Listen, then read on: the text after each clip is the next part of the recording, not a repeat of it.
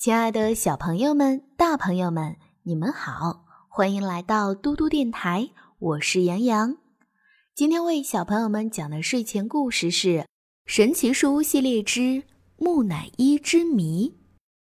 这本书是由玛丽波·奥斯本著的，是由浙江教育出版社出版的。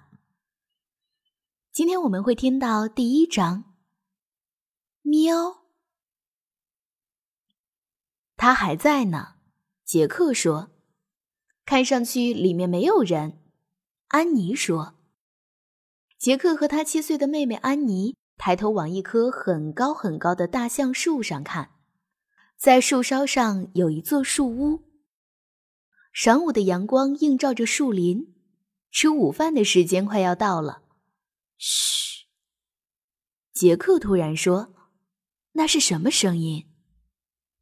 什么声音？安妮问。我听到有声音。杰克扭头看了看四周，说：“好像是谁在咳嗽。”我什么也没听见呀。安妮说：“快点儿，我们上去吧。”他一把抓住绳梯，开始往上爬。杰克垫着脚走向一丛灌木丛。用手拨开一根小树枝。喂，他问：“有人吗？”没人回答。杰克，快点呀！安妮在上面喊道：“树屋看上去和昨天一模一样。”杰克还是感觉附近有人，会不会就是把书放在树屋里的那个人呢？杰克想。杰克，安妮又喊。杰克的目光越过灌木丛的顶部，仔细观察。难道那个 M 此刻正注视着他？或许他是想要要回金勋章，就是杰克在恐龙时代冒险时捡到的那个；又或者他是想要回皮书签，就是夹在骑士和城堡书里的那枚。勋章上有个字母 M，书签上也有字母 M，可是 M 代表了什么呢？明天我把这两样东西都拿回来。杰克冲着灌木丛大声喊道。一阵微风吹过树林，树叶发出刷刷的响声。快点儿！安妮大声催促道。杰克回到大橡树下，抓住绳梯爬了上去。爬到屋顶后，他从树屋地板上的圆洞钻了进去。然后他扔下双肩包，把眼镜往上推了推。今天我们挑哪本书呢？安妮看着树屋里散落在各处的书说：“他拿起那本《骑士和城堡》书。就在昨天，《骑士和城堡》书。”把杰克和安妮带到了骑士时代。嘿，书不潮了。安妮说着，把书递给了杰克。真的呀？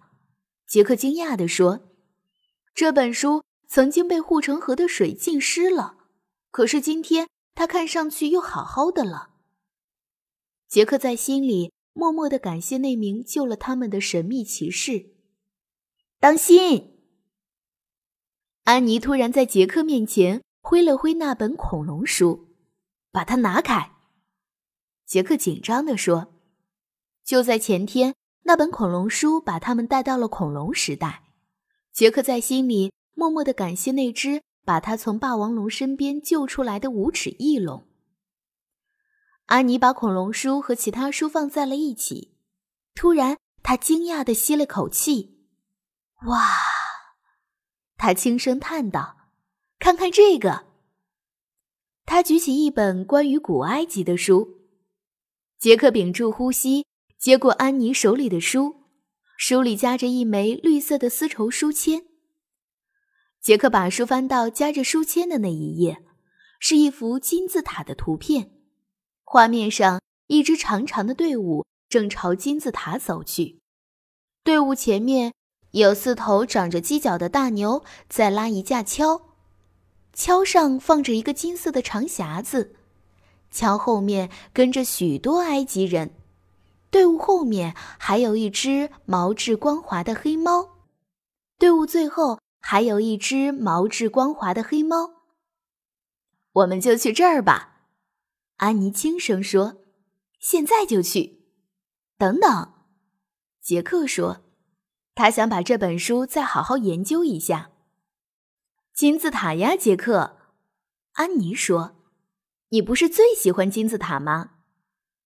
的确，在杰克最喜欢的事物里，金字塔肯定排在前面，紧跟在骑士和恐龙之后。当然，这不包括肉食性恐龙。他倒不担心会被一座金字塔吃掉。好吧，他说。但是别忘了拿那本宾夕法尼亚的书，说不定我们马上就想回来呢。安妮找到了那本书，书里画着他们的家乡——宾夕法尼亚州的洼西。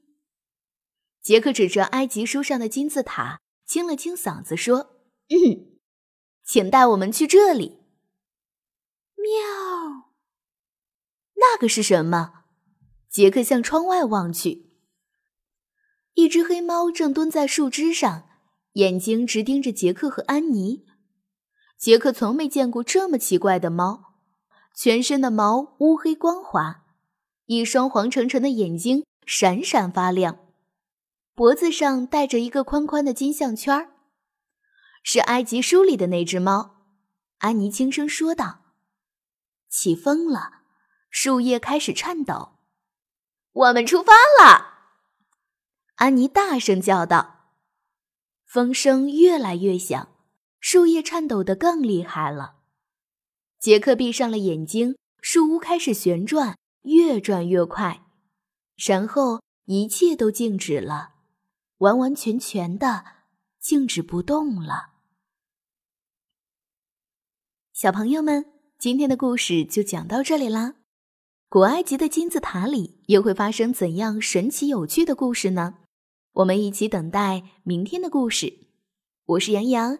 如果你喜欢听杨洋姐姐讲故事，可以让爸爸妈妈关注微信公众平台“嘟嘟 radio”。我们明天再见啦，晚安。